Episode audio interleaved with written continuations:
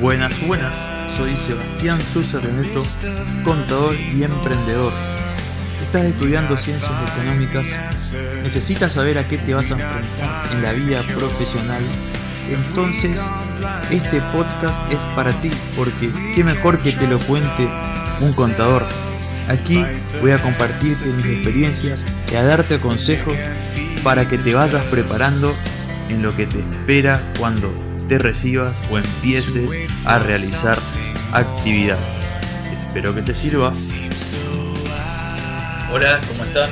Como les había prometido, continúa esta situación en la que la empresa había sufrido un embargo en la cuenta bancaria. Por suerte fue solamente en una de las dos cuentas bancarias, lo que más o menos le permite tener cierto nivel de operatividad y un poco de digamos de liquidez para afrontar cierto tipo de pagos que necesariamente se hacen por el banco.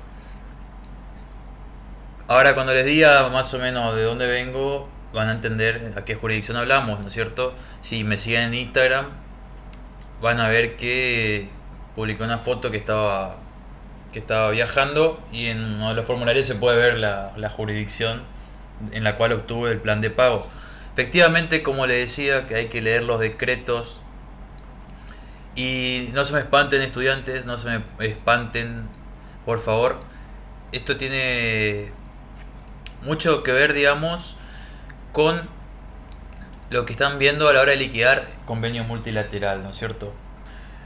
Porque si bien ahora no vamos a hablar de temas de liquidación, de temas de coeficientes, sí quería comentarles que estén atentos porque esto va a seguir con un, una rectificación de declaraciones juradas hacia las otras jurisdicciones por lo que se reconoció en la jurisdicción esta en la que realizamos el plan de pago y se, se digamos se aceptó la, la fiscalización digamos entre comillas porque se, se participó en la fiscalización en un acuerdo de coeficiente en la que, bueno, si uno tiene un número, tiene un 100%, al darle más porcentaje a una jurisdicción está sacando a las otras. Como le dije, es algo que no voy a detenerme a explicar ahora, será lo mejor tema de otro video, pero estén atentos a lo que publico y esto les puede resultar de interés, porque nunca saben cuando vayan a hacer una pasantía, trabajo práctico, lo que sea, qué se le puede plantear, digamos. Para los jóvenes profesionales es muy interesante y para otros profesionales también porque diferentes jurisdicciones, diferentes casos, eh, lo telefónico es diferente a lo a los correos y a qué me refiero acá, que yo hablé algo totalmente distinto con la central de la jurisdicción en la capital de la provincia. No teníamos clave para acceder vía web porque fue una empresa que nunca liquidó prácticamente, si no fue por convenio, a esta jurisdicción. Por lo que tenemos la clave de acá donde estamos nosotros, que es de emisiones, y la clave de AFIP por la que se accede al sistema de liquidación de convenio. Entonces, vamos a lo que nos interesa, que es el conflicto. Íbamos para dos cosas. Digo íbamos porque fuimos con otras personas del estudio una en carácter de, digamos, de asesor del, del cliente, otro como parte integrante del estudio también. Bueno, yo como el que más manejaba la operatoria de que estábamos hablando, de qué tributo, qué planes de pago, cuál fue la inspección. Entonces, bueno, llegados allá a la provincia de Corrientes, a una receptoría en Tuzaingó, lo que hacemos es presentar toda la documentación, a lo cual nos indican que necesitaba otro tipo de certificación por una escribana de esa provincia, porque si bien, bueno, todo estaba certificado por, por colegio, se nos pasó una documentación, entonces, bueno, esa documentación que por teléfono no me la habían dicho, por eso le digo, lo telefónico a veces no es lo mismo que te piden en una agencia, por ahí se les pasa, entonces bueno, fuimos a la escribanía, después de varios pasos volvimos y resulta que a la hora de confeccionar el plan, ya íbamos directamente a elegir una, las opciones que teníamos planteadas. Para que se den una idea, si optábamos por hacer un gran anticipo, teníamos una gran quita de intereses, pero el anticipo era muy alto, digamos. Si optábamos por no hacer un anticipo muy alto, nos, nos quitaban intereses. Entonces la idea era como el embargo se, se pasaba por tres títulos, bueno, se estableció una estrategia para hacer un plan con gran anticipo y otro plan con poco anticipo, pero que no le quite intereses, todo de acuerdo al bolsillo del contribuyente y a las posibilidades financieras que iba a tener en un futuro y a la inmediatez de, poder levantar el embargo y sabiendo que hay honorarios que pagar después de abogado y costas, digamos, tasas judiciales, por lo que no podía destinar todo lo que tenía a hacer un anticipo, digamos. Lo bueno fue que, gracias a la muy buena atención de la gente, de las personas de la DGR, un agradecimiento particularmente a una persona de ahí que nos atendía, prefiero no dar nombre, pero bueno, sabrá quién es. Nos, nos, mostró todas las posibilidades de, para acceder a distintos planes que no se me habían presentado antes, hablando incluso con la Casa Central en la capital. Entonces nos abrió un abanico de posibilidades a lo que pudimos acceder a, diferentes planes. Y bueno, luego continuó la gestión y hubo una mala, una, una información que se omitió entre la comunicación del abogado y los honorarios subieron un porcentaje considerable, a lo que tuvimos que replantearnos todo luego de haber generado los planes para conseguir que el, cliente consiguiera ese dinero. Bueno, ¿qué pasó? Nosotros como, como estudio, como asesoría, eh, cumplimos con nuestro rol. Más yo que tendría que liquidar y simplemente decirle, bueno, estas son las opciones. A su vez le hizo de asesor financiero, analizando las diferentes opciones y diciéndole, bueno, conviene esto, no conviene esto, este plan le conviene, mejor siga con esto. Después vamos a necesitar pagar los abogados, por lo tanto hay que dejar esto, este es el anticipo que conviene. Entonces, interesantemente, se llegó a una conclusión. Hoy estamos esperando la liquidación por parte del abogado. Ya llegó de uno de los títulos ejecutivos, que son tres. Y estamos a la espera del segundo para poder proceder, para poder proceder a pagar los honorarios y tasa de justicia. El cliente, mientras busca la mientras eh, busca la forma de acceder a, a una forma de hacer esa transferencia bancaria, pero pudimos generar un plan de pagos. ¿Y todo esto de qué les sirve a ustedes? Como yo les decía, lean en los decretos, lean los reglamentos, porque más allá de la buena predisposición de las personas de la DGR, al leer los diferentes decretos antes de ir que se nos habían propuesto, pudimos, eh, digamos, ir con más herramientas que nos permitieran negociar los planes y las diferentes formas de anticipos y los diferentes tipos de cuotas que podía haber.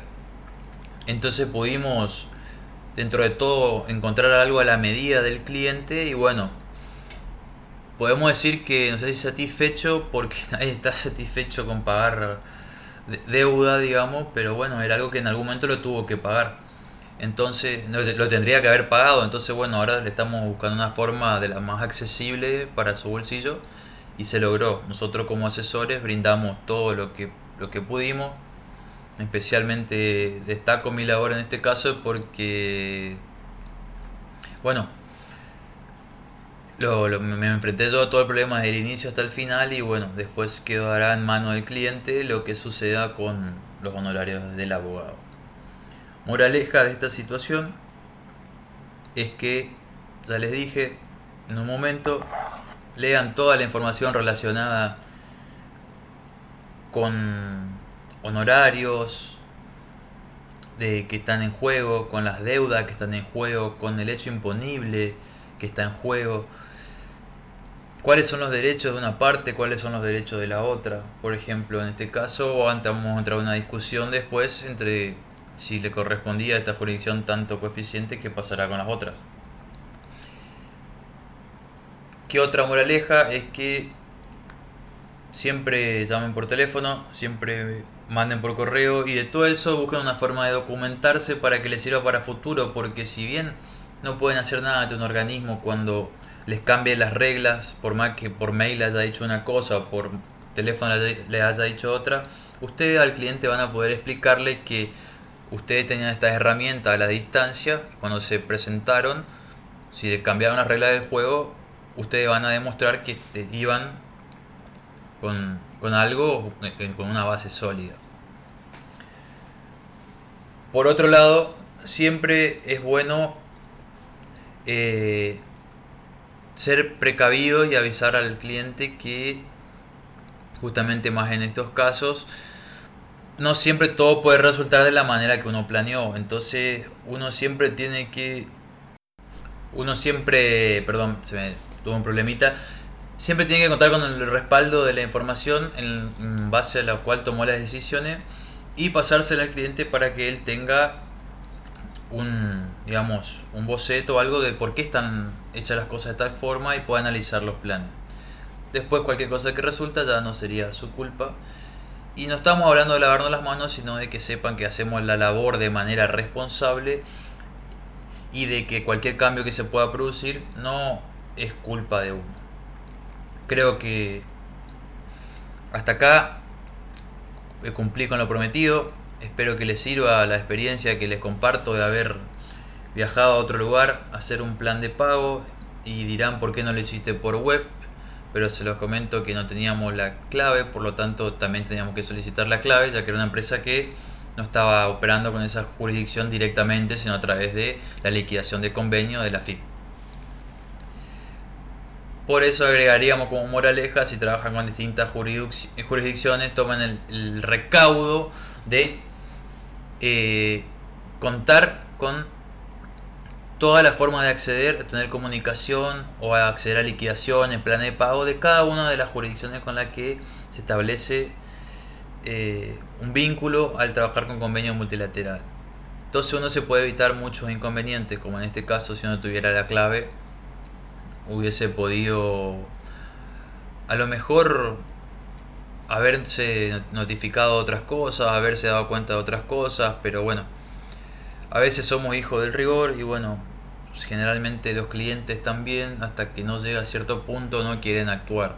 Entonces, bueno, ustedes también, cuando le van recordando las cosas, registren en papel de manera que después en un futuro ustedes puedan decir, o esto fue así. Como pasó acá, que va sentado de que se, se siguió hasta el plan de pago, como yo les comentaba, y después de ahí la empresa pasó por un problema que hizo que no pudieran hacer más nada. Ahora estamos en búsqueda de ver si hubo notificaciones fehacientes por parte de la EGR de la deuda antes de proceder a este embargo. En teoría dicen que sí, pero bueno, eso será parte de otro capítulo junto con qué pasa con los honorarios de los abogados y qué pasa con el libramiento, digamos, con el levantamiento del embargo, mejor dicho, y cómo, cómo opera esta jurisdicción. Así que bueno, le comenté mi pequeño viajecito, le comenté cómo se solucionó. Agradecimos a la gente de la EGR de ese lugar, especialmente a esta persona que nos ayudó mucho. Y espero que les sirva la anécdota. No dejé tantas moralejas más que el documentarse constantemente y leer todo, leer todo para ir con muchas armas y pasarle al cliente siempre sobre lo que uno está trabajando para que sepa las bases de lo que uno utiliza, por si después le cambian las reglas y para que él también pueda ir analizando y bueno, por si a él decide cambiar, bueno, ustedes también tienen ahí sobre qué él tomó las decisiones. Entonces, bueno, sin más, me despido. Esto es más informativo, más algo para compartir la, la práctica profesional. El próximo será un poco más instructivo y estamos en comunicación. Espero que tengan unas buenas tardes, unos buenos días o unas buenas noches, dependiendo de cuándo escuchen esto. Bye bye.